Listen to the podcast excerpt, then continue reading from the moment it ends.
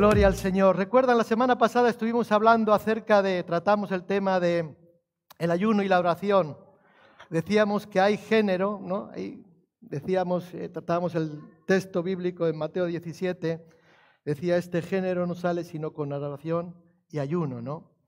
Ya dejamos claro que no se refería, que lo que salía con oración y ayuno era nuestra falta de fe. Y esa falta de fe, cuando se desaparece, entonces nuestra fe crece y nos lleva a obrar aquello que Dios quiere que obremos, hacer las cosas que Dios quiere que hagamos, hacer las obras que Dios quiere que nosotros hagamos. Amén. Hace un tiempo escuché una pregunta. Todo esto viene por, ya les comenté la semana pasada, allí en Burkina hablamos con un, con un pastor acerca de, del mundo espiritual, vamos a decirlo, y después recuerdo que en, una, en un devocional que, teníamos nosotros eh, allí en, en, el lugar donde nos hospedábamos, recuerdo que una hermana le, le llamaba la atención porque, bueno, habíamos tenido algunas experiencias eh, en la iglesia, eh, vamos a decir, manifestaciones y cosas, y ella pues nunca había visto. Entonces le llamó mucho la atención y ella decía, me dijo algo, o nos dijo algo que a mí me llamó la atención, en cierta manera. Y ella decía, no, es que en España no se ve. Digo, no, eso no es así. Eso no es así. Porque, bueno, la experiencia nos dice que en ocasiones ahí está. Pero a mí eso me dejó pensando. A mí eso me dejó pensando. Vamos a leer en Mateo, Mateo capítulo 12.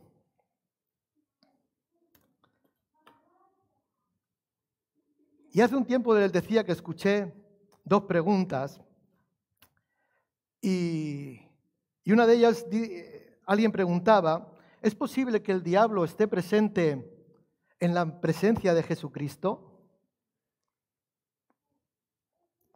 Repito, ¿es posible que el diablo pueda estar presente en la presencia de Jesucristo? Y la otra pregunta, ¿puede estar el diablo en las congregaciones? No digo en la congregación, digo en las congregaciones. Bueno, la, respuesta a la, primera, a la primera pregunta es sí, ya que encontramos que el mismo diablo, Satanás, estuvo delante de la presencia de Jesucristo. ¿Recuerdan allí en el desierto? Sí. Tengo que decir que la segunda es un no absoluto. Porque el diablo no puede estar en las congregaciones. Porque ese poder solamente lo tiene Dios. Dios es omnisciente. Hoy nosotros estamos aquí reunidos alabando a Dios, pero también está en Puerto Rico. ¿Sí? También está en Colombia, también está en Madrid, también está ahí en Deusto, en ¿Sí? Dios es omnisciente, pero esa, esa capacidad no la tiene el diablo, porque eso es un atributo de Dios que solo Dios tiene y no tiene nadie más, solamente Dios. Así que no puede estar presente en más de un lugar a la misma vez. Pero esta es exactamente por esa razón que, que él, el diablo, Satanás, envía, voy a decir, soldados. Envía soldados, espíritus inmundos, que tratan de influenciar, que tratan de manipular, que tratan de interferir en la relación que los cristianos tenemos con Dios. ¿Sí? O sea, Él no puede estar en lugares a la vez, no. Pero sí envía soldados, la palabra de Dios habla de espíritus inmundos que van a tratar de interferir, de separarte, de apartarte, de influenciarte para romper, para separar la relación que tú tienes con el Señor, para separarte lo que Dios tiene para ti. Ahora, entonces debemos de preguntarnos algo. ¿Pueden existir dentro de las congregaciones espíritus inmundos? Vamos a leer ahí en Mateo, capítulo 12, versículo 43. Amén. ¿Lo tienen? Aleluya. Cuando el espíritu inmundo sale del hombre, anda por lugares secos buscando reposo y no lo halla. Entonces él dice, volveré a mi casa de donde salí y cuando llega la halla desocupada, barrida y adornada. Entonces va y toma consigo a otros siete espíritus peores que él, y entrados moran allí, y el postrer estado de aquel hombre viene a ser peor que el primero. Así también acontecerá a esta mala generación. Amén. que el Señor bendiga su palabra, decía, ¿pueden existir personas dentro de las congregaciones con espíritus inmundos? ¿Tú qué piensas? Algunos dicen que sí, otros dicen que no. ¿Tú qué dices? Lamentablemente, la iglesia de hoy están llenas de espíritus inmundos o personas con espíritus inmundos. Claro está que no estamos hablando de personas poseídas por demonios, no estoy hablando de eso, porque yo entiendo y creemos que un cristiano lleno de la presencia de Dios no puede ser poseído por demonios. Pero sí creo que un cristiano puede ser influenciado por los demonios, por los espíritus inmundos. O sea, entonces, ¿qué ocurre? ¿Qué ocurre? No estamos hablando de personas malas. No estamos hablando de personas que sean personas desagradables. No, estamos hablando de personas que quizás sean honestos, honradas, personas amistosas, personas bondadosas, personas amables, buenas personas. No estamos hablando de personas eh, difíciles de tratar, desagradables, personas malas, no. Pero estas personas, a veces, estas personas buenas, estas personas honradas, estas personas honestas, agradables, bondadosas, ¿verdad? En ocasiones no actúan de una manera, vamos a decir, compatible con su fe. No actúan de una manera compatible con la fe o con la manera a la que Cristo nos llamó a que nosotros actuásemos. Amén. Y es por eso que la palabra de Dios nos llama abandonar nuestra antigua manera de ser, nuestra manera antigua de actuar, ¿sí? Y por eso nos dice que debemos de renovar nuestros pensamientos, renovar nuestros pensamientos, renovar nuestra forma de pensar. Ahora, la pregunta que debemos hacernos es, ¿por qué existen tantas personas dentro de las iglesias con espíritus inmundos? Y una pregunta que quizás sea aún más importante, ¿qué tenemos que hacer para evitar que esto suceda en nuestro medio? ¿Qué debemos hacer para evitar que esto suceda en nuestro medio? Bueno, es lo que queremos compartir, tratar en esta mañana con la ayuda del Señor. Cuando el Espíritu sale, hemos leído cuando el Espíritu sale del hombre. Ahora bien, para poder tener, un, digamos, un mejor entendimiento del mensaje, de lo que Dios tiene para nosotros en este día, tenemos que pararnos y examinar dos palabras que hemos leído aquí en este texto, en el texto de Mateo capítulo 12, ¿verdad? que son eh, dos palabras, yo diría, claves, ¿verdad? Que nos van a ayudar de alguna manera a entender mejor lo que el Señor nos quiere decir en esta mañana. Y la primera palabra es espíritu. Espíritu. Cuando el espíritu inmundo dice sale del hombre, el espíritu. Y esta palabra usada aquí, cuando la traducimos del griego, se pronuncia, se pronuncia, bueno, no sé si está bien, si me escucha Miguel Molero, que estuvo aquí el otro día con nosotros, me va a corregir, pero se pronuncia como niuma.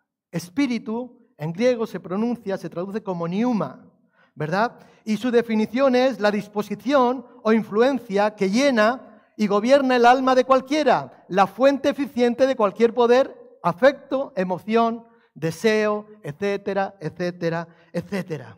Amén. Y la segunda palabra decíamos que es inmundo. Inmundo, y esta traducción, esta palabra, cuando la traducimos del griego, es una palabra traducida del griego, se pronuncia acarzatos, acarzatos. Y su definición es, en un sentido moral, impuro en el pensamiento y la vida.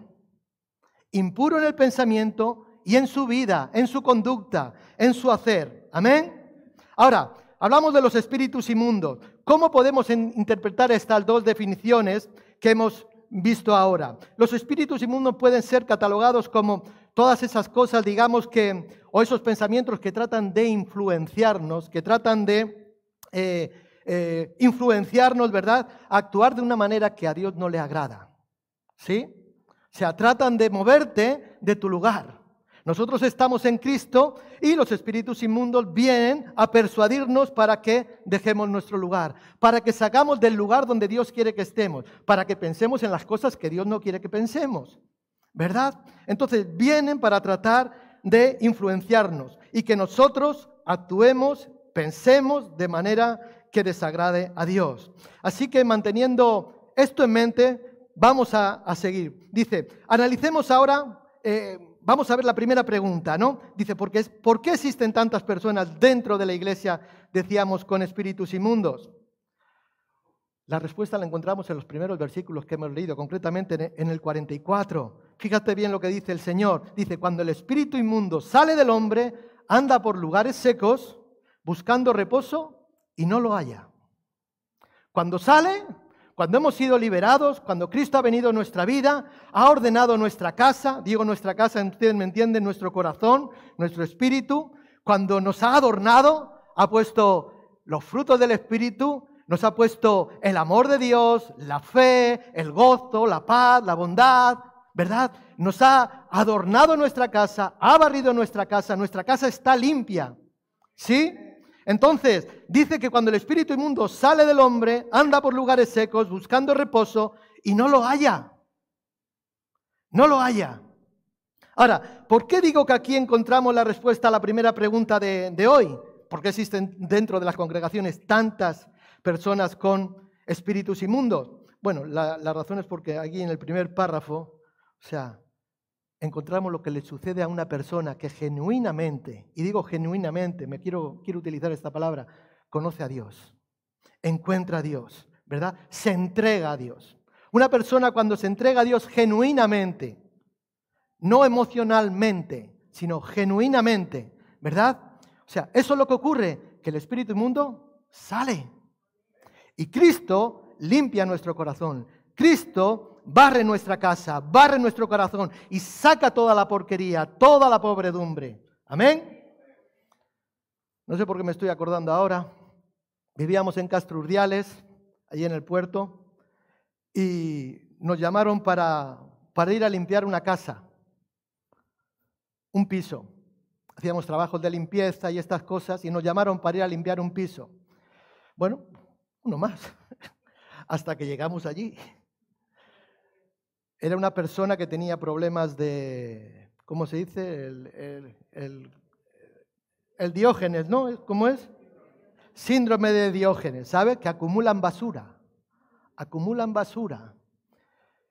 Y claro, digo, hasta que llegamos a la casa, una limpieza como cualquier otra, hasta que llegamos a la casa. Lo que había allí. No les voy a dar detalles porque alguno hoy no va a comer. Pero era terrible.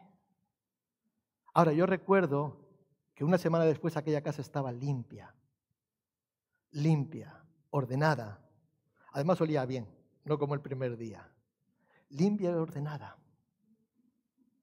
No había cucarachas, no había bichos, no había pobredumbre, no había excrementos, no había basura, no había nada, estaba limpia.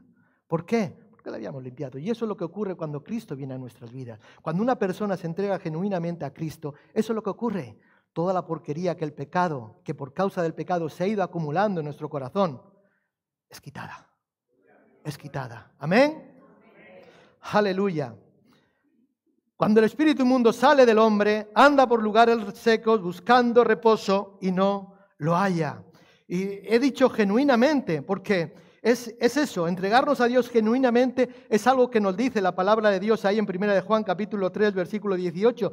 Hijitos míos, no amemos de palabra ni de lengua, sino de hecho y en verdad. De hecho y en verdad. Porque al final no es lo que decimos, es lo que hacemos al final no es lo que profesamos, es lo que somos, lo que hacemos, lo que nos ven. Eso es. Por lo tanto, no solamente tenemos que decir, sino que también tenemos que hacer. O sea, por nuestros frutos se nos conoce. No solamente somos retenedores de la palabra de Dios. Algunos son retenedores, contenedores de la palabra de Dios. Pero la palabra de Dios no sale. No sale. ¿Por qué dice la palabra de Dios que nosotros somos la sal? Dijo Cristo. El otro día leíamos acerca de esto, ¿recuerdan? ¿Por qué dice que somos la sal? Vosotros sois la sal del mundo. Y yo no puedo pensar en otra cosa más que en el salero que tengo en casa. y María me quita la sal. Ella come sin sal y quiere que yo también coma sin sal. Y me la va quitando poco a poco. Pero ¿quién se come dos huevos fritos sin sal?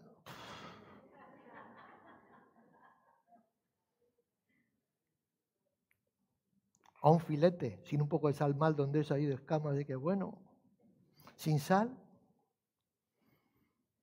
Vosotros sois la sal. La sal en el salero no sala. La sal en el salero no sala. La iglesia, si no sale fuera, no sala. Estamos en el salero, pero aquí no salamos el mundo. Y el mundo necesita un poquito de sabor. ¿Cómo dicen los colombianos, Jersey, ayúdame? Sazón, sazón, sazón, dicen sazón.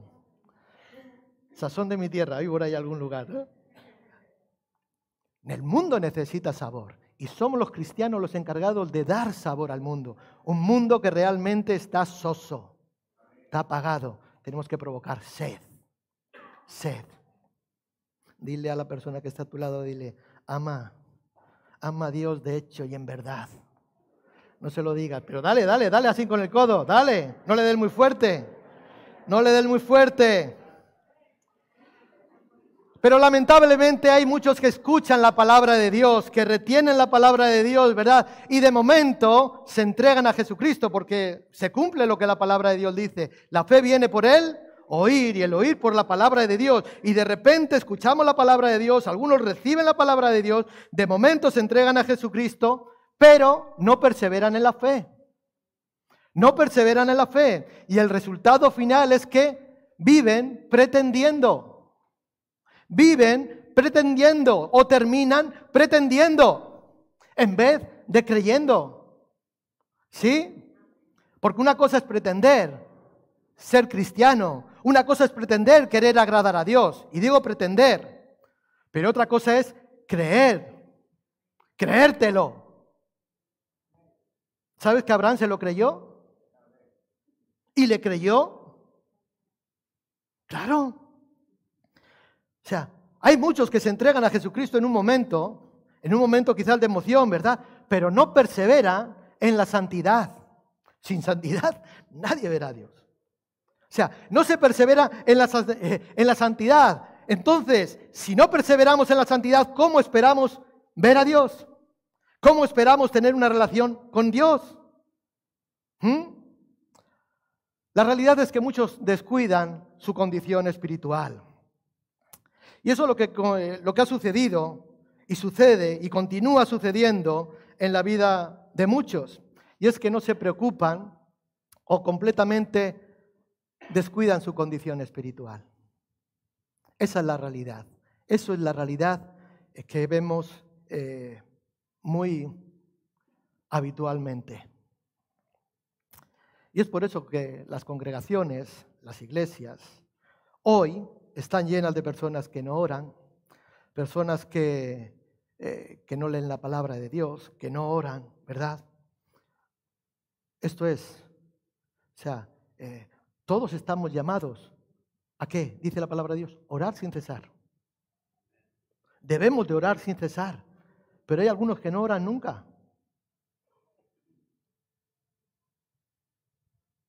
Algunos no oran nunca ni por los alimentos. Voy a beber agua. Voy a beber agua. Descuidan su vida espiritual, descuidan su condición espiritual. No cumplen con la responsabilidad que Dios nos ha encomendado. Orar sin cesar, vivir en santidad, guardar su palabra, obedecer su palabra, amar a nuestro prójimo, amar a nuestros enemigos, amar a Dios por sobre todas las cosas, no tener dioses ajenos delante de Él. ¿Mm? Personas que aún viendo una necesidad no se paran a ayudar. Personas que, o sea, que les da lo mismo venir a la iglesia que no venir. Personas que les da lo mismo quedarse en casa o participar de cualquier otra cosa. Y quiero ser claro en esta mañana, Sí, no, no pasa nada porque no vaya. Antes decía Cristina, vámonos a la playa, vámonos al río. Yo digo, no hables muy alto, que la gente dice, lo toman y se van al río. Ahora que llega el buen tiempo, ¿eh? la barbacoa. Gloria al Señor en vez de venir a la iglesia, en vez de asistir a la iglesia para compartir con los hermanos, recibir el amor, la comunión con los hermanos, alabar juntos a nuestro Dios, honrarle con nuestra presencia, rendirle toda nuestra mejor alabanza a Él. ¿Por qué existen tantas personas dentro de las congregaciones en esa situación? O sea, la razón es el tema de esta mañana, porque han permitido que espíritus inmundos influencien sus vidas. Han permitido que espíritus inmundos interfieran en su relación con Dios. ¿Mm?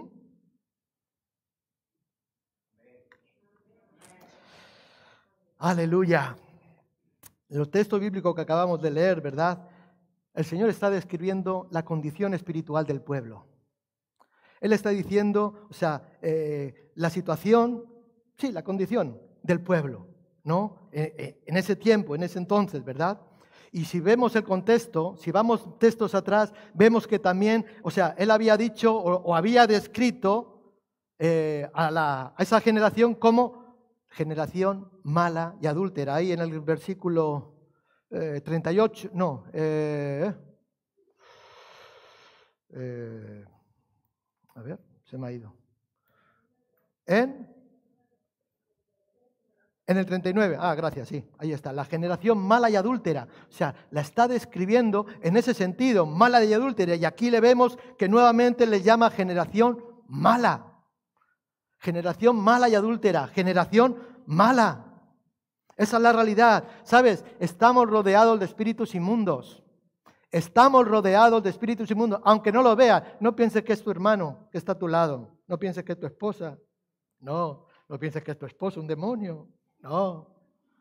Estamos rodeados de espíritus inmundos. Esa es la realidad. Lo creas o no lo creas. Lo veas o no lo veas. Esa es la realidad. O sea, y, cuando, o sea, cuando nosotros pensamos en la condición del tiempo en el que vivimos hoy, no difiere nada del tiempo cuando se escribió esto. No difiere nada cuando Cristo dijo estas palabras. O sea, es lo mismo. O sea, el mundo de hoy que el de entonces es la misma condición. No difiere nada. Digo esto porque la realidad es que nosotros estamos rodeados de personas que son malas.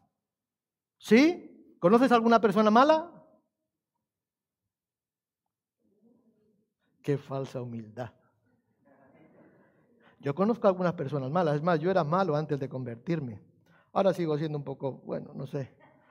Pero la gracia de Dios me ha alcanzado. Y está haciendo Dios, está haciendo su trabajo. Pero estamos rodeados de personas malas. Esa es la realidad. ¿Verdad? Que no buscan hacer el bien. Estamos viendo las noticias cada dos por tres. El otro día coge uno, se levanta con la escopeta y empieza ya a matar gente porque sí. Y le dicen que está loco de la cabeza, pero bueno, lo hace. Gente mala. ¿Sí? Vemos la guerra. ¿Por qué comienza la guerra? Yo el día que comenzó la guerra digo, es que hay que tener valor. Es que hay que tener valor. ¿Por qué?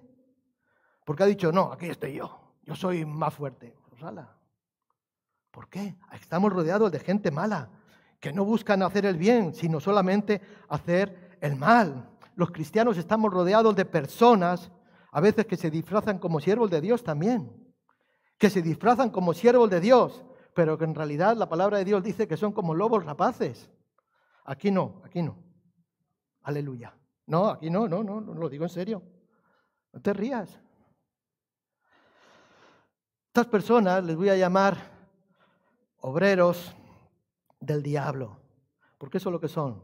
Son los responsables, muchas veces lo vemos en nuestros medios, de que personas se alejen de Dios, de que personas abandonen la fe, de que personas pierdan su fe y pierdan su esperanza. En otras palabras, que su casa, ¿verdad? Que su casa, su mente, su corazón esté completamente desocupada.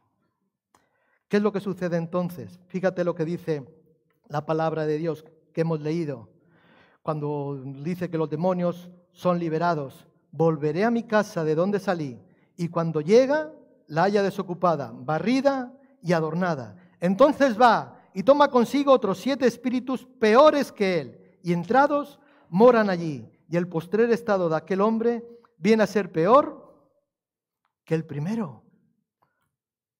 La segunda pregunta que hicimos al principio, ¿Qué tenemos que hacer para evitar que esto suceda?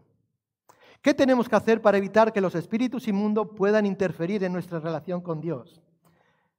¿Qué podemos hacer para evitar que los espíritus inmundos interfieran y nos lleven, como dicen algunos, por la calle de la amargura y vivamos una vida cristiana apática, desanimada, sin ver la gloria de Dios, tratando de creer o pretendiendo creer, pero sin ver resultados aparentes en nuestras vidas. Veo que a Él le va bien la vida, veo que a Dios a Él le bendice, o por lo menos eso es lo que dice y encima lo veo, pero resulta que a mí no, cuando yo digo que creo también.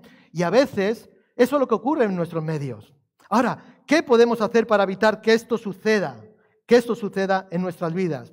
Lo primero es, yo creo que es lo único, aunque lo voy a poner aquí como primer lugar, es darle a Dios el lugar que le corresponde. Darle a Dios el lugar que solo Él merece, en tu vida y en mi vida. Dice la palabra de Dios allí en Éxodo 20, no tendrás dioses ajenos delante de mí. No tendrás dioses ajenos delante de mí. Ahora, ¿cómo podemos evitar que el espíritu inmundo regrese? O sea, para evitar que los espíritus inmundos regresen, cuando fuimos liberados, ¿verdad? Cuando eh, Cristo nos salvó, Cristo nos liberó, Cristo limpió nuestro corazón, Cristo limpió nuestra vida, ¿verdad? Y estos espíritus inmundos, ¿verdad? Toda esta pobredumbre salió de nuestra, de nuestra vida, ¿verdad? Tenemos que asegurarnos de que la casa no esté desocupada. Hay, un hay una problemática en este país últimamente. ¿Ustedes lo han visto? Los ocupas. El otro día vi en la televisión que estaban allí en una nave y tenía la piscina arriba. Y claro, los vecinos estaban de uña porque las que preparan allí, pues ya saben, ¿no? Desorden, bullas y con la piscina, ¿no? Y los, los vecinos estaban indignados. Y les pusieron un cartelito, los ocupas, a los vecinos. Hombre, que nosotros también tenemos calor, les decía. Piscina, sí, sí, sí, salió un rótulo, un cartelito que se lo ponían a los vecinos. Nosotros también tenemos calor, que, que tener desfachatez. Y eso es un problema. Casas desocupadas se meten y luego ya no los puedes echar. Yo eso no lo entiendo. Que tú tengas tu casa, que venga alguien, digo, yo no sé cómo reaccionaría. Señor, dame cinco minutos, bajo, cojo la maza, tiro la puerta, después me subo otra vez a la cruz. No sé cómo reaccionaría. No, así no. Es más, te dicen que luego es peor. No, no, así no. Pero si tu casa está desocupada, si tu casa no está habitada, entonces dice que vienen. Viene, pero no viene solo. No viene solo. Decía que venía con siete. O sea, entonces nuestra casa tiene que estar rebosando del Espíritu Santo. Nuestra casa tiene que estar llena. No medio llena, llena.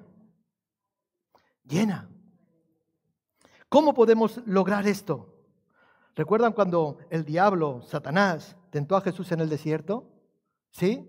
¿Recuerdan? Le dijo que le dijera a las piedras que se convirtieran en pan si era el Hijo de Dios.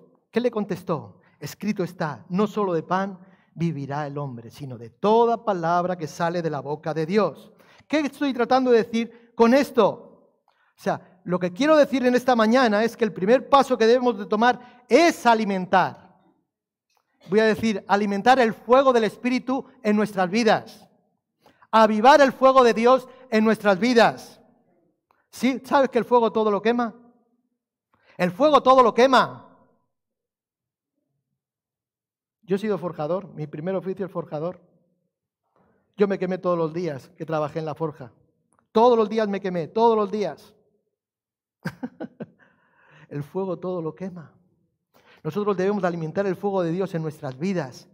De esa manera nuestra casa estará ocupada. ¿Por quién? Por el Espíritu Santo de Dios. Amén. Y es de la única manera que alimentamos el fuego del Espíritu Santo es tratar de vivir según la palabra de Dios. No hay otra forma. No es en tus fuerzas, no es en tu conocimiento, no es en aquello que piensas tú que puede estar bien o puede estar. No, no, no. Es conforme a lo que la palabra de Dios dice. Entonces, si nosotros queremos tener avivado el fuego de Dios en nuestras vidas, cumplamos lo que la palabra de Dios dice y vivamos según lo que la palabra de Dios dice y nos enseña. Amén. No podemos ser simplemente oidores de la palabra. No podemos ser simplemente oidores de la palabra. ¿Cuántos estamos aquí ahora? 180, 190, 150, no sé los que estamos aquí. Estamos escuchando, estamos escuchando. Y la realidad, aleluya, y la realidad es que cuando salgamos de aquí, de los que estamos aquí, a lo mejor solamente, pues un 20, un 30% se van llenos del Señor. Y resulta que este 20 o 30% han escuchado las mismas canciones y han cantado las mismas canciones y han adorado las mismas canciones y han escuchado los mismos testimonios, la misma palabra, etcétera, etcétera. Pero al final, solamente si nos convertimos en oidores, no vamos a ningún sitio, porque luego salimos ahí a nuestra realidad, nuestra vida. Y es ahí donde tenemos que realmente poner en práctica lo que oímos. Porque aquí es fácil ser cristiano. La coronita. La coronita, todo santo, aleluya. Es fácil ser cristiano aquí. Allá los hermanos, cuando estuvimos en Burkina, eh, estuvimos con la misionera, con Jenny, y es de, quitarse el sombrero, ¿verdad? El trabajo que está haciendo, la labor, ¿no? Y, oh, qué bonita labor, y, la verdad que es una labor súper bonita, tema de las misiones. Pero la realidad es, yo decía, digo, sí, sí, lo romántico de las misiones es muy bonito. ¿Sí? Ah, ir a predicar el Evangelio, el agua llevando el agua de vida a los sedientos del mundo. Sí, eso es. Está muy bien. Y eso es una bendición. Pero luego hay un día a día. Un día a día que, que, que ese no se cuenta. Pero ese día a día está. Y ahí hay muchos desvelos, muchos problemas, muchas situaciones, muchas complicaciones. Y es entonces cuando nuestra fe, cuando la palabra de Dios que ha producido fe en nosotros, tenemos que aplicarla, tenemos que ponerla en práctica. Amén. O sea, no podemos ser simplemente oidores de la palabra, sino que tenemos que ser hacedores de ella. Porque si no practicamos lo que nosotros aprendemos o escuchamos, ¿verdad? Entonces nos estamos engañando a nosotros mismos. Esa es la realidad, iglesia. Nos estamos engañando a nosotros mismos. De no practicar lo que nosotros aprendemos, entonces el mundo no va a poder ver a Dios. Sabes que nosotros somos los portadores de la gloria de Dios. Nosotros somos los portadores de la presencia de Dios. Nosotros somos los portadores de la misericordia de Dios, del amor de Dios, de la gracia de Dios. ¿Cómo el mundo va a poder ver? ¿Cómo el mundo va a poder ver? No hay otra forma. Tú puedes decir, pero el mundo espera ver recuerdan la fe y las obras. O sea, la fe no va aparte de las obras. Santiago lo decía, muéstrame tu fe por tus obras, que yo te mostraré mis obras por mi fe. ¿Por qué? Porque si solamente tengo fe y no tengo obras, estoy cojo. Puedo andar, ¿sí? Cojo. O si solamente tengo obras y no tengo fe, de igual manera. Necesito la fe y las obras para caminar. Nosotros somos la hermenéutica de la palabra de Dios. Nosotros somos la interpretación viva del mensaje del cielo, del mensaje de Cristo. Cuando te ven a ti, cuando te, me ven a mí, el mundo debe de relacionarnos con Dios. Tienen que ver a la persona de Jesucristo por nuestros hechos, no solamente por lo que decimos, que está bien, que tenemos que decir y no callar, pero por lo que ven, porque amamos, porque servimos, porque mostramos justicia, misericordia al prójimo. Amén. Nosotros somos. El mundo no lee Biblia, ni escucha. No, esa es la realidad. Pueden ir a iglesias, pueden ir a lugares, pero no leen Biblia. Bueno, algunos evangélicos tampoco leen mucha Biblia, esa es la realidad. Entonces, ¿cómo conocerán? Tú y yo somos los encargados. Cuando nosotros ponemos la palabra de Dios en práctica, actuamos, el mundo ve. No ven tus... ¿Cómo decía? para que el mundo vea las buenas obras y te glorifiquen a ti.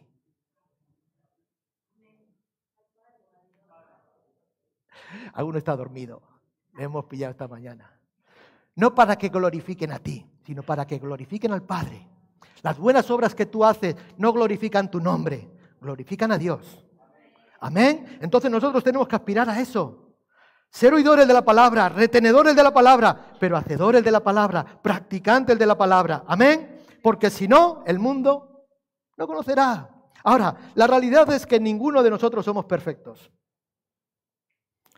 Bueno, yo sé que Él es perfecto. Con lo de los zapatos es perfecto. No me has dejado terminar, hermano. Ninguno somos perfectos. Esa es la realidad. Por muy perfectos que nos pensemos, por muy perfectos que nos creamos en nuestra vida, quizás puede todavía existir una o varias cosas o varias situaciones que nosotros tenemos que superar. ¿Recuerdan aquel joven rico? ¿Conoce los mandamientos? Le dijo, sí, todos los he guardado desde mi juventud. Bien, no estás lejos. Bien. Dice, una cosa te falta. Mm. Se fue triste. Se fue triste. La realidad es que yo creo que siempre estamos faltos. De ahí el trato de Dios, de ahí la, eh, el trato de Dios con nuestras vidas, que siempre nos lleva más, que trata con nuestras vidas, que nos pule, es como que nos mete la, la escofina, la lija, ¿verdad? y empieza a quitar empieza a quitar un poquito de orgullo, un poquito de vanidad, empieza a quitar un poquito de ira, un poquito de enojo, un poquito de egoísmo, un poquito de, mm, no sé, tantas cosas. Al final no lo quita todo, pero luego nos da más. ¿Mm? Entonces, hay cosas que a veces tenemos que superar. Nuestra vida aún pueden existir una o varias cosas que nosotros tenemos que cambiar, ya que nos mantienen atados voy a decir atados. ¿Saben lo que es estar atado? Atados. Pero eso es algo que solo podemos hacer cuando aprendemos a reconocer nuestras faltas. Tenemos que cambiar. Tenemos que cambiar, ¿verdad? Si no, vamos a permanecer atados.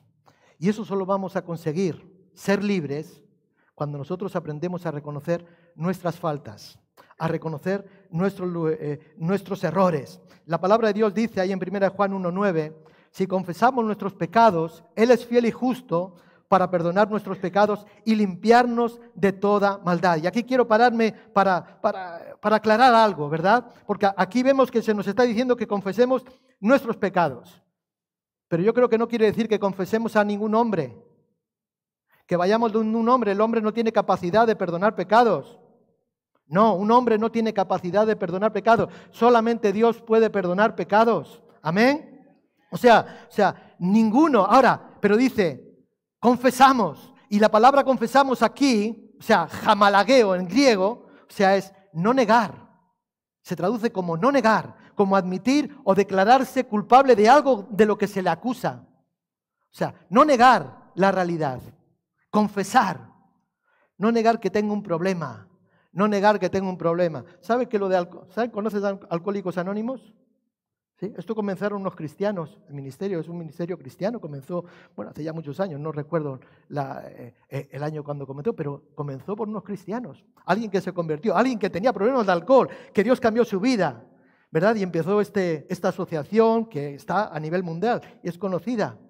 Y el primer paso para poder ser liberado de la atadura del alcohol reconocer. No negar la realidad. No, yo no, yo no. Y va así, no, yo no, yo no tengo problema. No tengo problema.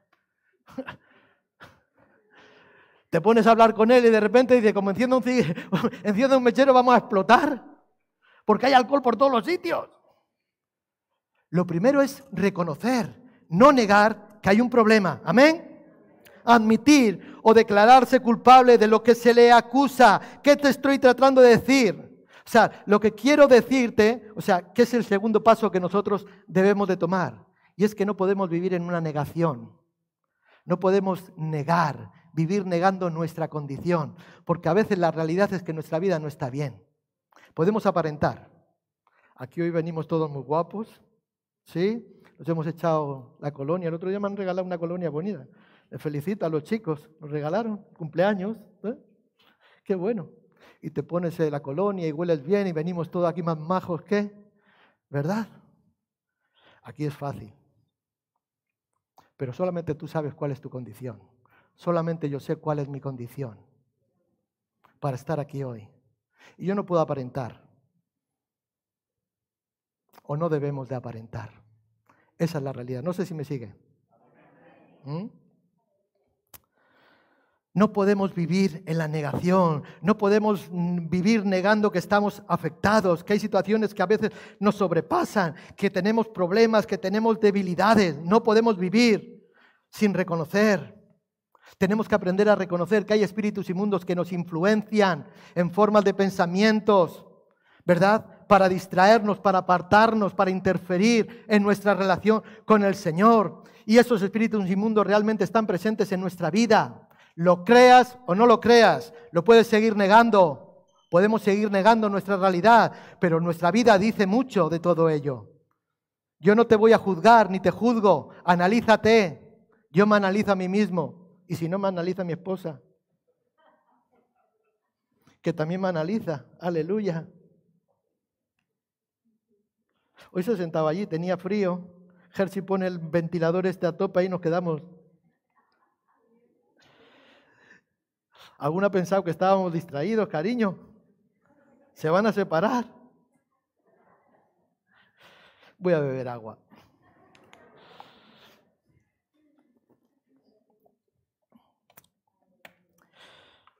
Lo que quiero decir es que no podemos ser guiados, es que no podemos movernos por los impulsos de la carne. No podemos movernos por nuestras pasiones a veces desordenadas, por nuestras motivaciones de eh, nuestros arranques, nuestras emociones, ¿verdad? Esos impulsos por gusto. No, es que me gusta. Sí, pero ¿te conviene? ¿Qué? ¿Te conviene? ¿Y qué va a ser de tu vida espiritual? Sí, porque puedes hacerlo. Nadie te dice que no. ¿Mm? ¿Quién te dice que no? Lo puedes hacer. Pero, ¿y tu vida espiritual? ¿Qué va a pasar? ¿Qué va a pasar con tu condición? No podemos vivir en base a arranques, a emociones, a impulsos, a gustos, movernos por gustos o placeres de estos que vienen así, pasajeros. Cristina decía que vas a la playa y luego vuelve a tener otra vez calor. Pero qué bien cuando está fresquita, ¿eh? Ay, calor, a veces dan ganas. Pero luego sale y es lo mismo. Yo recuerdo, me estoy acordando ahora, madre mía. Vivíamos en Alonsote y aquí en el caserío estaba responsable en una granja de primera fase de rehabilitación de drogadictos. Y, y, para subir teníamos el camino cortado, no podíamos llegar con el vehículo. Entonces el vehículo lo dejábamos, si alguno conoce, lo dejábamos en la presa. María conoce. Alguna vez también bajó por allí rodando. Ya recuerdo yo. Sí, sí. Y dejábamos el coche en la presa y luego teníamos que caminar como dos kilómetros, más o menos, pero no por un caminito en una cuesta normal. No, no, no, no, no. ¿Cómo era el camino, María? Angosto, peor que angosto. Difícil, un camino de cabras. Curvas, cuesta muy empinada, muy estrecho, entre pinos allí. Y cuando, cuando estaba seco, muy bien, pero si llovía, y por allí teníamos que subir toda la comida. Teníamos que subir toda la comida, todo, las bombonas, todo. Todo. Y había que subirlo aquí como porteadores. Dos kilómetros subiendo. No, esto no es broma, esto es verdad. Y recuerdo que llegaba el verano y hace calor. Y entonces nos daban eh, refrescos de estos de, ¿cómo se llama? Como parecido al Aquarius, de eso de Lima, ¿no? Así, ¿no? Spray de eso, parecido al spray, sí, de eso. De eso barato que no valía para nada, pero bueno. Y aquello, pues ya ves tú, lo subíamos, y aquello subir aquellos paquetes, aquello pesaba tela. Y con el calor subías, que te parabas en medio y te lo, y se lo pedía para quitar la sed, aquello te daba más sed todavía. Cuando llegabas arriba ya no quedaba refresco de aquello. Y decía, ¿para qué? Tanto esfuerzo para nada. Placentero, sí, un momento, pero después otra vez, a sudar la gota gorda para poder subir. Y eso es lo que el mundo a veces nos ofrece, un placer momentáneo. O eso es lo que los espíritus inmundos a veces vienen a, a insinuarte, a provocarte, no voy a decir a tentarte, porque cada uno es tentado en base a su deseo, en base a su deseo. Tenemos que permitir que el Espíritu Santo sea quien guíe nuestros pasos en todo momento. Necesitamos ser guiados por el Espíritu Santo de Dios en todo momento, en todo tiempo. Sí. ¿Y cómo se hace eso? Bueno, ya hemos dicho, orando, buscando a Dios, teniendo comunión con Dios. Porque Cristo nos ha liberado. Cristo ha limpiado nuestra casa. Nuestra casa tiene que estar habitada, llena del Señor. Amén. Porque si no hacemos esto, como decía la palabra que, hemos leído, el postrer estado de aquel hombre viene a ser peor que el primero. Y esa es la realidad. Y esa es la realidad. Lo hemos visto tantas veces. Tantas veces. Hermanos de tiempo, hermanos preciosos en el Señor, pero que, que se, despistaron, se durmieron eh, eh, en los laureles, descuidaron su casa, descuidaron su vida, digo su casa, su corazón, su vida espiritual, lo descuidaron y acabaron en lo peor, y acabaron en lo peor. Esa es la realidad. No, y no estoy diciendo aquí ahora para impresionar, no, esa es la realidad.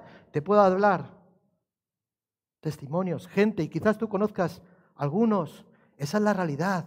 No podemos descuidar nuestra vida espiritual. Es cuestión de tiempo, hermanos. Al final acaban rebotados, no quieren saber nada de Dios. ¿Sí? ¿Sabes que hay algunos familiares? No sé por qué pienso en esto ahora. ¿Sabes que hay algunos familiares, hijos, esposos, eh, esposas, no sé, pero sobre todo los hijos, sobre todo los hijos, cuando ven que sus padres, que son cristianos, que van a la iglesia cada domingo, religiosamente,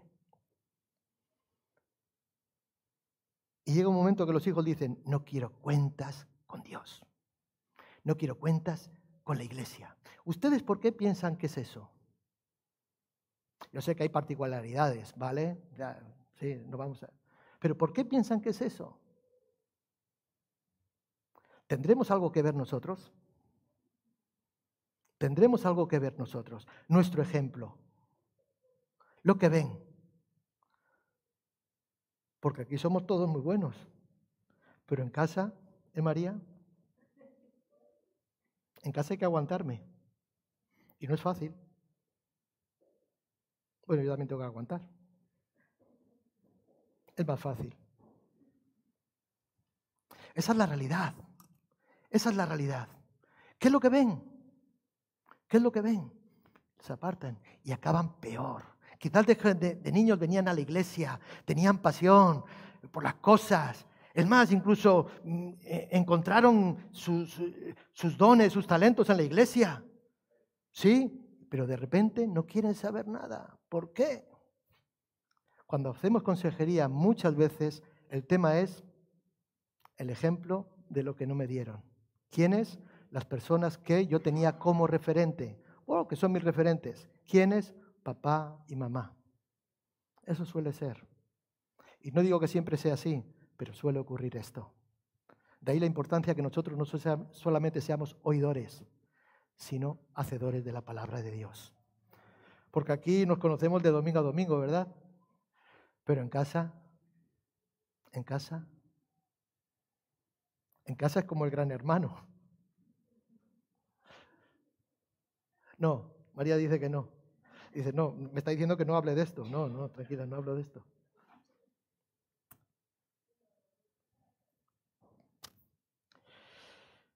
Esto es algo que queda muy bien cuando dice en Santiago ahí 4.7, someteos pues a Dios, resistid al diablo y huirá de vosotros. Someternos a Dios, humillarnos delante de Dios, humillarnos delante de Dios, en la presencia de Dios, someter nuestra vida, nuestra voluntad, nuestras emociones, nuestra casa, nuestra familia, nuestra esposa, nuestro esposo, nuestros hijos, nuestra economía. Someternos a Dios. Resistir al diablo resistir. Resistir. Y huye. Es tan sencillo como eso, a la vez que tan complicado. Porque somos un trocito de carne y somos emoción pura y dura. Pablo decía, no todo me es lícito, pero no todo me conviene. Es la, la realidad. ¿Cuál es la lección que el Señor quiere que nosotros aprendamos de todo esto? Lo voy a decir de una forma suave. Y es que tenemos que dejar de jugar a la iglesia. Tenemos que dejar de jugar a la iglesia y tenemos que empezar a serle fieles a Dios. Sí, dejar de jugar a la iglesia, hermanos. ¿Recuerdan a Adán y Eva, ¿recuerdan? Aquellos comenzaron jugando el día. Aquel día comenzaron jugando al verdad, verdadero o falso, ¿recuerdan? ¿Verdadero o falso? Ah, con que Dios ha dicho, no, ¿verdadero o falso? ¿Sabes cómo acabaron jugando? Al escondite. ¿Saben el juego del escondite? ¿No han jugado nunca al escondite? Rosemary, no me digas eso. ¿Tú has jugado al escondite? Vale, me imagino que con tus hijos jugarás al escondite. ¿Eh? ¿Dónde estás tú, hombre? ¿Por qué? Por el pecado. Comenzaron jugando a verdadero o falso con el diablo, acabaron escondiéndose de Dios, jugando al escondite con Dios. Esa es la realidad. Dejemos de jugar a la iglesia y seámosle fieles a Dios. No podemos ser personas de doble ánimo. No podemos ser personas de doble condición. Hoy creo en Dios, hoy estoy lleno de Dios, hoy confío en Él, ¿verdad? Y, pues, y confío en su palabra y creo su palabra y las promesas, estas promesas son para mí. Todo me va bien, todo es perfecto. Pero mañana la circunstancia cambia y ya, ya no creo en Dios. ¿Por qué? Si Dios no cambia, Él es el mismo siempre. Dios no cambia, no sé si me siguen. Dios no cambia. Entonces, todo me va bien, todo es perfecto, pero en el momento que las cosas se ponen difíciles, ahí se acaba.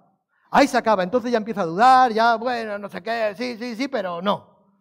Sí, sí, sí, pero no. Pastor, usted lo que quiera, pero mm, no. Yo conozco mi vida, yo sé mi vida. Además, esto yo me lo voy a, a solucionar, ¿verdad? Y es entonces cuando tratamos de resolver las circunstancias, en nuestras fuerzas, en nuestra experiencia, que no es mala nuestra experiencia, que no es malo nuestro conocimiento pero apartamos a Dios y lo sacamos de la ecuación y entonces las cosas no nos vienen bien. Las cosas nos van mal, ¿verdad? No podemos ser personas que hoy tenemos una completa convicción, que estamos convencidos, pero completamente, ¿verdad? Pero dependiendo de lo que nos sucede, mm, entonces empezamos a dudar. ¿Qué quiero decirte en esta mañana? Lo que quiero decirte es que, mm, o sea, no podemos llenar nuestro corazón, nuestra vida con cosas malas. No podemos llenar nuestra vida con cosas desagradables, con cosas impuras. Lo tenemos que llenar, como decía Cristina en esta mañana, de la alabanza de Dios. Lo que compartía él, tu alabanza estará de continuo en mi boca. Ese era el secreto de David. Ese era el secreto de David, de la alabanza, de la boca de los niños y de los que mama. Perfeccionaste la, la alabanza. Y si no nos hacemos como niños, no entraremos en el reino de los cielos. Eso dice. Hermanos, tenemos que llenarlo. Tenemos que llenarnos del Señor, de la alabanza de Dios. Tenemos que aprender a reconocer que cuando lleguen estos pensamientos, tenemos que adelantarnos. Tenemos que adelantarnos. Tenemos que empezar a conocer a nuestro enemigo. Sabes que nuestro enemigo es muy sutil, que a veces viene, a veces pensamos que el diablo va a venir con alguien desconocido y resulta que viene con tu hermanito que se sentó ahí contigo al lado hoy en el culto. Voy a beber agua.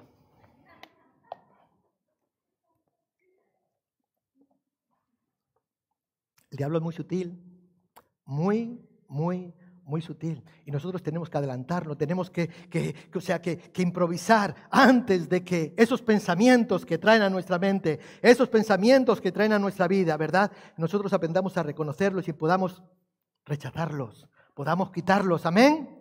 Podamos rechazarlos de nuestra vida. O sea, ¿por qué? Porque son como espíritus inmundos que vienen para influenciarnos, para distraernos, para infiltrarse, ¿verdad? En nuestra vida. Nuevamente, porque ya fuimos limpios, pero nuevamente vienen. Y eso es constante, ¿eh? Esto es constante. El otro día Dani nos compartía acerca de los pajaritos. ¿Eh, Dani? ¿Te acuerdas? Los pajaritos. ¿Qué decíamos? Los pajaritos vuelan. Y estamos a veces así. Pero el problema no es que vuelen los pajaritos, porque todos tenemos pajaritos, o a ti no te vienen los pajaritos. ¿eh? Todos tenemos pajaritos. El problema no es que vuelen, no, el problema es que aniden. Aniden. Allí en Mérida, en Badajoz, cuando vamos ahí a donde el pueblo de mi madre, hay un sitio al lado del Guadiana que es maravilloso, bonito, ¿a que sí? Donde todas las torres, árboles, o sea, hay cientos y cientos de cigüeñas. ¿Sabes que la cigüeña cuando pone su nido ya no se va? vuelven ahí por años, siempre. Ahí crían, ahí viven, ahí se casan, ahí... Todo. Sí, sí, las, son, además son fieles las cigüeñas, como las palomas. ¿Recuerdan las palomas? ¿Son fieles? Eh, también. Los pajaritos no son el problema. problema es que aniden. Entonces, si nosotros sabemos que vienen los pajaritos, ahora tenemos un problema allí en nuestro edificio. Bueno, problema no, pero la, de abajo nuestro, justo tiene la terraza, yo no sé lo que hace. No lo puedo evitar, no soy un cotilla, hermanos, no piensen eso. Pero cuando miro por la ventana veo y tiene todo lleno de excrementos de palomas. Pero, pero no digo cuatro, no, no, no, no, no, no, no. O sea, montón, montón. Y ya estamos preocupados, digo, por subirán bichos o cosas, ¿no? Porque esas cosas generan. Pero montones. Digo, ¿dónde está? Cualquier día tendré que bajar y decirle, oye, límpialo un poco, no sé. Claro, allí están. Hoy había dos allí en la ventana. Más felices que, digo, onda. Recordemos que Cristo murió en la cruz para hacernos libres. Dice ahí en primera de Pedro, termino, capítulo 2, 24, o sea, quien llevó él mismo nuestros pecados en su cuerpo sobre el madero, para que nosotros, estando muertos a los pecados, vivamos a la justicia y por, por cuya herida fuisteis sanado. Cristo nos liberó. Cristo nos liberó. ¿Sí? Pero ahora nosotros somos los responsables de mantenernos libres. Estad pues firmes en la libertad con que Cristo os hizo libres. Esa es nuestra responsabilidad y esto solamente nosotros lo podremos lograr cuando nos mantenemos fieles a Dios. Cuando nos mantenemos fieles a Dios. Amén. Una vez que genuinamente hemos aceptado a Cristo, una vez que genuinamente hemos entregado nuestra vida al Señor, los espíritus salen de nosotros y solo tú, solamente tú puedes dejar que entren otra vez. Solamente tú eres el responsable de que estos espíritus inmundos regresen otra vez, vengan a tu vida. Así yo pregunto en esta mañana, ¿qué harás? ¿Qué haremos? Porque no es responsabilidad ni del diablo.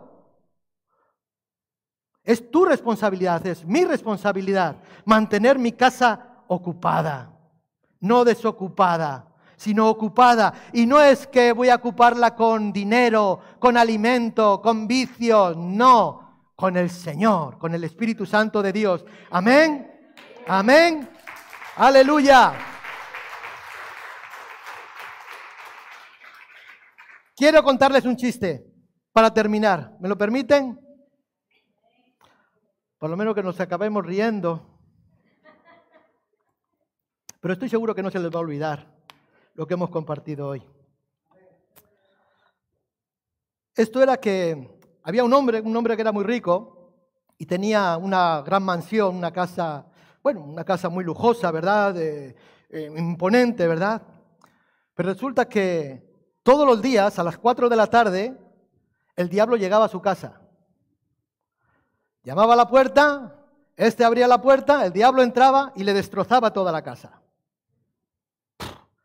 Y así en un día, por otro día, por un día, por otro día. Claro, tenía mucho dinero, podía ir construyendo, ¿no? Pero claro, al final se van acabando. Un día, otro día. Así que se enteró de uno que sabía que había uno, un tal Jesús, que podía, que podía ayudarle en esto. Que sí, estaba en su casa, no tendría problemas y que le podría ayudar, ¿verdad? Y el diablo no podría destruírsela. Así que, bueno, ¿qué hizo? Voy a buscar a ese tal Jesús. Fue, a buscar a Jesús, lo encontró y le habló diciéndole, le comentó el problema que tenía y le dijo si podía venir a su casa, pues para que el diablo no le rompiese su casa cada dos por tres, todos los días a las cuatro de la tarde. Bien, le dijo Jesús, vamos, adelante. Entonces cuando llegaron a la casa, entraron y el hombre le dijo, bien, eh, te puedes alojar en el tercer piso, la tercera planta, eran tres plantas lo que tenía la casa. Ah, vale, Jesús subió y ahí se alojó. Al día siguiente el diablo llegó a las 4 de la tarde, tocó la puerta, te abrió la puerta, el diablo entró y destruyó la casa, el segundo y el primer piso. El tercero no pudo, estaba Jesús. Ah, este se enojó, dice, ah, esto es mentira, porque tal, no sé qué, tú me dijiste que el diablo no. Y habló con Jesús ahí todo malhumorado. Jesús le dijo, hombre, mira dónde me tienes. Tienes en el tercer piso. Ah, bueno, bueno, bájate también al segundo, no pasa nada. Bájate al segundo. Y ya, ahí, vale. Jesús habita en el segundo y en el tercer piso. Al día siguiente, a las 4 de la tarde, llega el diablo, toca la puerta. Este abre la puerta, el diablo entra y le destruza la primera planta. Oh, este ya se pone de los nervios. ¿Cómo puede ser? Porque me has engañado. Va donde Jesús me has engañado. Esto es mentira. ¿Qué quieres que haga? ¿Tienes en el tercero, en el segundo piso? No puedo hacerlo. bueno, bueno, mira, baja, es hazte cargo de todo, del primero al segundo, de todo. Haz lo que quieras, haz lo que quieras en la casa. ¿Vale? Al día siguiente llegó el diablo a las 4 de la tarde, tocó la puerta y abrió Jesús. Y dice, perdone, me he equivocado. Y se fue. Perdone, me he equivocado, se fue. Perdone, me he equivocado, se fue. Amén. Amén. Solo me queda tres preguntas. ¿En qué condición se encuentra tu casa hoy? ¿En qué condición se encuentra tu casa hoy? ¿Está barrida? ¿Está adornada? ¿Pero está desocupada? Quizás hay una habitación donde Jesús es el Señor, la habitación del domingo a la mañana y el viernes a la tarde,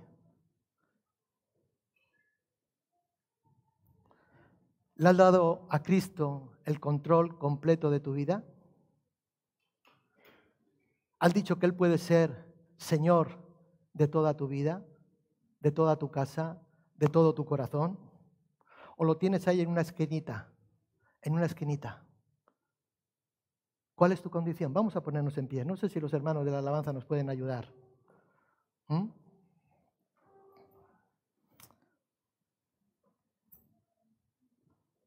¿Cómo está tu casa?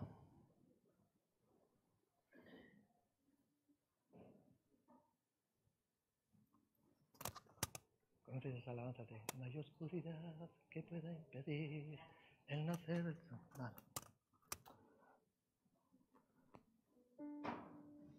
Está barrida, adornada, pero está desocupada. Yo espero que esté barrida, adornada y ocupada. Que tenga vida. La vida que solamente Cristo puede dar. Amén. Aleluya. Te adoramos, Señor. Gracias.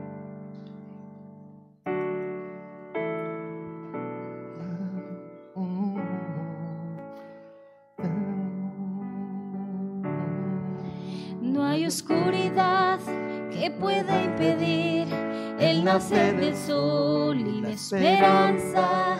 No hay dificultad que pueda impedir que el poder de Dios sobre mí. No hay oscuridad que pueda impedir el nacer del sol y la esperanza. No hay dificultad que pueda impedir el poder de Dios sobre mí. Aleluya. Dios hará un milagro dentro de mí, descendiendo ríos para darme vida. Es el río que emana de la cruz de mi buen Jesús. Dios hará un milagro dentro de mí. Dios lo hará. Descendiendo ríos para darme vida esa vida que emana de la cruz de mi buen Jesús. Sí, Señor, aleluya. Aquello que parecía imposible. Oh, tú lo hiciste. Aquello que parecía no tener salida. Aquello que parecía ser mi muerte Jesús cambió mi suerte. Soy un milagro y estoy aquí. Aquello que parecía imposible. Aquello que parecía no tener salida. Aquello que parecía ser mi muerte Jesús cambió mi suerte. Soy un y estoy aquí. ¿Cómo está tu casa? ¿Cómo está tu casa? Si estás descuidado, yo te invito en esta mañana que puedas salir aquí delante. Vamos a estar orando. Para que Dios llene tu casa, para que sea Dios plenamente ocupando tu corazón, tu vida. Si hay algo que le tienes que decir a Dios, díselo hoy. Díselo en el altar. Amén. Aquello que parecía imposible. Oh, sí, Señor. Aquello que parecía no tener salida. Aquello que parecía ser mi muerte. Mas Jesús cambió mi suerte. Soy un milagro y estoy aquí. Aquello que parecía imposible. Señor. Aquello que parecía no tener salida.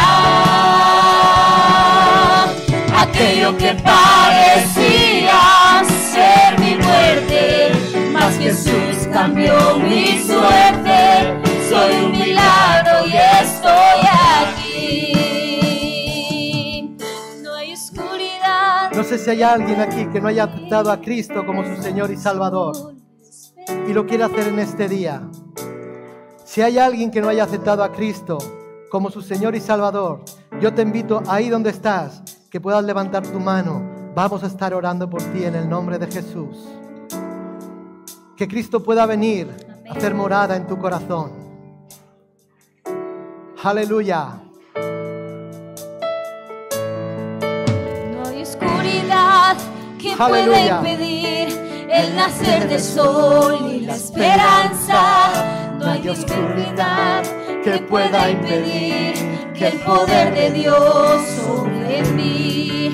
No hay oscuridad que pueda impedir el nacer del sol y la esperanza.